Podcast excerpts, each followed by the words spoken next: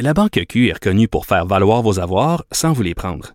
Mais quand vous pensez à votre premier compte bancaire, tu sais, dans le temps à l'école, vous faisiez vos dépôts avec vos scènes dans la petite enveloppe. Hmm, C'était bien beau. Mais avec le temps, ce vieux compte-là vous a coûté des milliers de dollars en frais, puis vous ne faites pas une scène d'intérêt.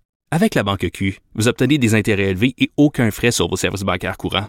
Autrement dit, ça fait pas mal plus de scènes dans votre enveloppe, ça. Banque Q, faites valoir vos avoirs. Visitez banqueq.ca pour en savoir plus.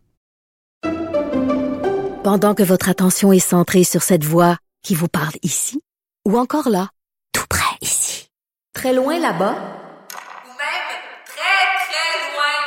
Celle de Desjardins Entreprises est centrée sur plus de 400 000 entreprises partout autour de vous. Depuis plus de 120 ans, nos équipes dédiées accompagnent les entrepreneurs d'ici à chaque étape pour qu'ils puissent rester centrés sur ce qui compte, la croissance de leur entreprise.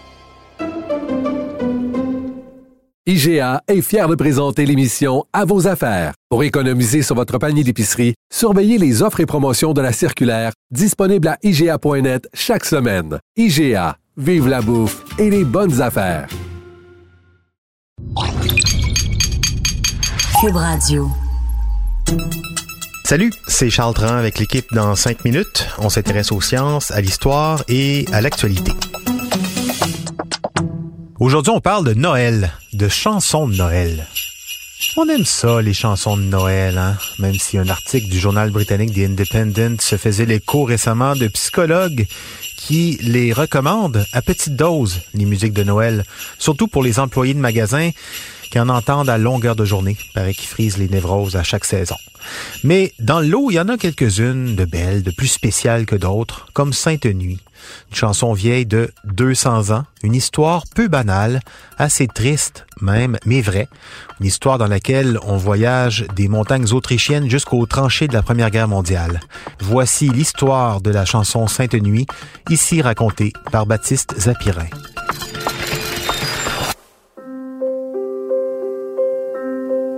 Il était une fois, en 1818, un petit village de moins de 2000 âmes nommé Oberndorf.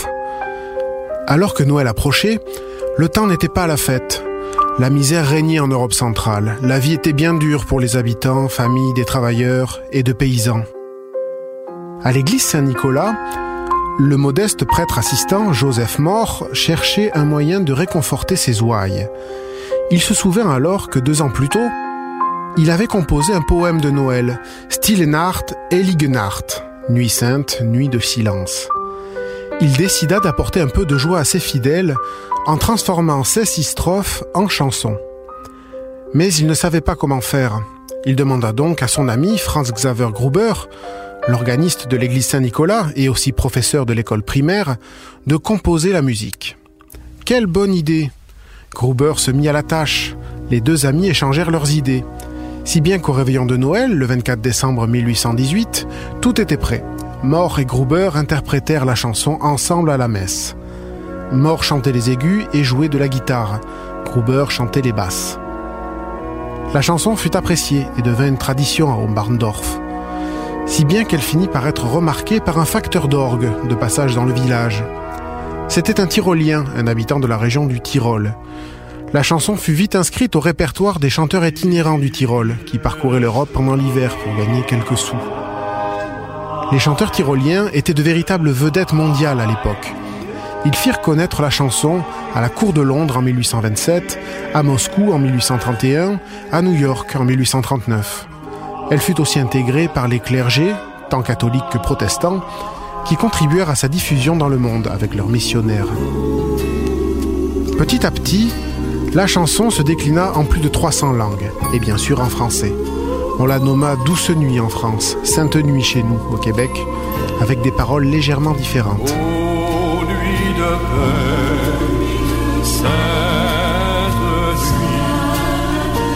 Mais les chanteurs tyroliens l'avaient présentée comme une chanson populaire tyrolienne, et son origine fut oubliée. Joseph Mohr, le prêtre assistant autrichien qui en avait écrit les paroles, ne sut jamais rien du succès de son œuvre. Il mourut dans l'anonymat en 1848. Quant à Franz Xaver Gruber, le compositeur de la musique, il ne le sut qu'en 1854, alors que la chanson allait être attribuée à un autre. Cette histoire serait un peu triste si elle s'arrêtait là. Mais les historiens finirent par rendre justice aux deux auteurs. La chanson prit d'ailleurs une place toute particulière dans l'histoire pendant la Première Guerre mondiale.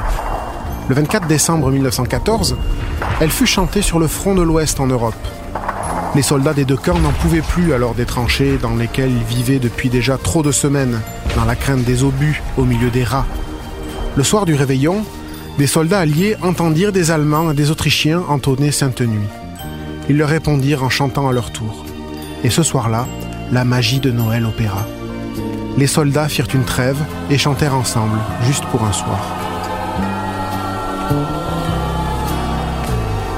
La chanson continua à être reprise partout.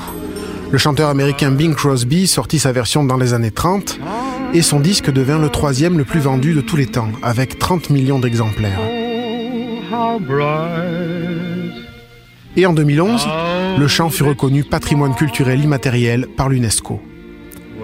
Que de chemin parcouru hein, jusqu'à aujourd'hui, 200 ans après que Sainte Nuit ait résonné pour la première fois entre les murs de l'église Saint-Nicolas à Oberndorf. Une église qui n'existe plus, mais qui a été remplacée par une chapelle très visitée au temps des fêtes, au même endroit.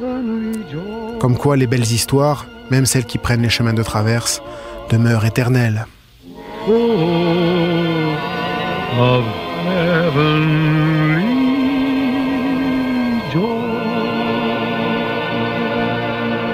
Merci Bing Crosby. Merci Baptiste Zapirin aussi.